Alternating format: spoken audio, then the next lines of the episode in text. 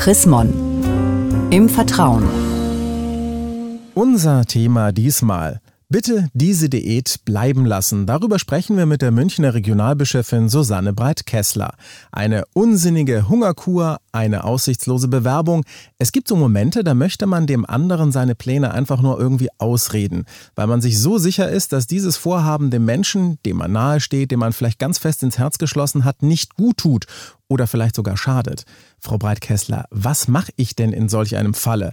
Um des lieben Friedens willen einfach schweigen und gute Miene zum bösen Spiel machen? Also ich würde das auf keinen Fall. Ich würde als erstes mal versuchen, mit demjenigen zu reden und zu wissen, ähm, was ist seine oder ihre Motivation, warum will er das jetzt unbedingt oder warum möchte sie das tun, dann kann ich es besser verstehen und meine Argumente besser drauf einstellen. Warum fällt es uns denn aber so wahnsinnig schwer, einem lieben Menschen, der etwas plant, von dem man selber dann wirklich schon ahnt, das kann eigentlich nur schief gehen, einfach ein fröhliches Stopp entgegenzuwerfen? Naja, der andere ist ja kein Kind, das man erzieht und dem man einfach was verbieten kann oder verbieten soll.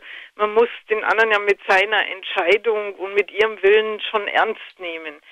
Und das heißt zunächst mal also in Erfahrung bringen, was den anderen wirklich bewegt. Wenn man da einfach nur fröhlich äh, Stopp ruft, dann ist es schon sehr dominant und sehr herrschaftlich. Das äh, kommt selten gut. Bei Kindern sagt man ja aber auch mal ganz gerne, die sollen ihre Erfahrungen machen, auch ihre Fehler selber machen. Schließlich wird man bekanntlich ja aus Erfahrung klug.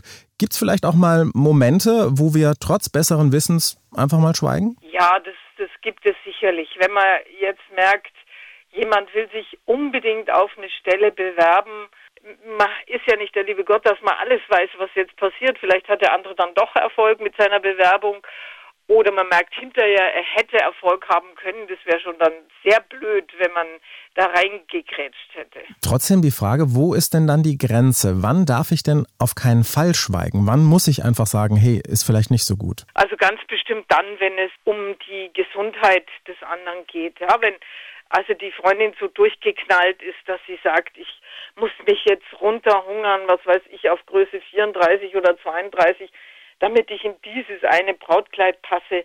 Also sowas ist einfach total unvernünftig und ich finde, das kann man dann auch klipp und klar sagen. Und wie macht man das am besten so klipp und klar? Wie äußere ich dann am besten meine Bedenken? Ich würde zunächst was Positives sagen, wenn es äh, hier in dem Fall um die Freundin geht und würde sagen, du siehst super toll aus, du bist wirklich schön, du hast eine glänzende Figur und wenn du dich jetzt runterhungern willst, dann äh, sieht es bestimmt nicht so gut aus und es schadet deiner Gesundheit, du wirst krank und dann hautst dich womöglich bei deiner Hochzeit noch um vor lauter Schwäche. Bleib so wie du bist, denn du bist wunderbar, so wie du aussiehst. Wie reagiere ich denn jetzt aber, wenn all meine guten Ratschläge irgendwie nicht ankommen und derjenige sich gegen meinen Rat entscheidet? Bin ich dann beleidigt? Nein, natürlich nicht. Also man kann nicht beleidigt sein, man hat ja alles gegeben. Das ist das Wichtigste. Und wenn er oder sie nicht will, dann kann ich nichts mehr machen. Dann kann ich es letztlich nur in Gottes Hand legen. Oder ich muss sagen, dann mach so lange, bis du ja auf der Nase liegst. Ich kann dir dann nicht mehr helfen.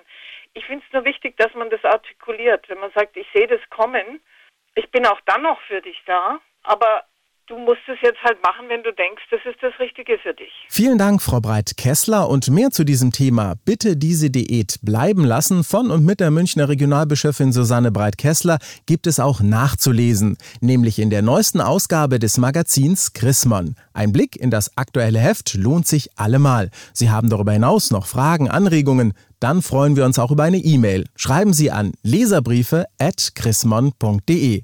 Ich sage derweil Dankeschön fürs Zuhören. Bis zum nächsten Mal. Mehr Informationen unter www.chrismon.de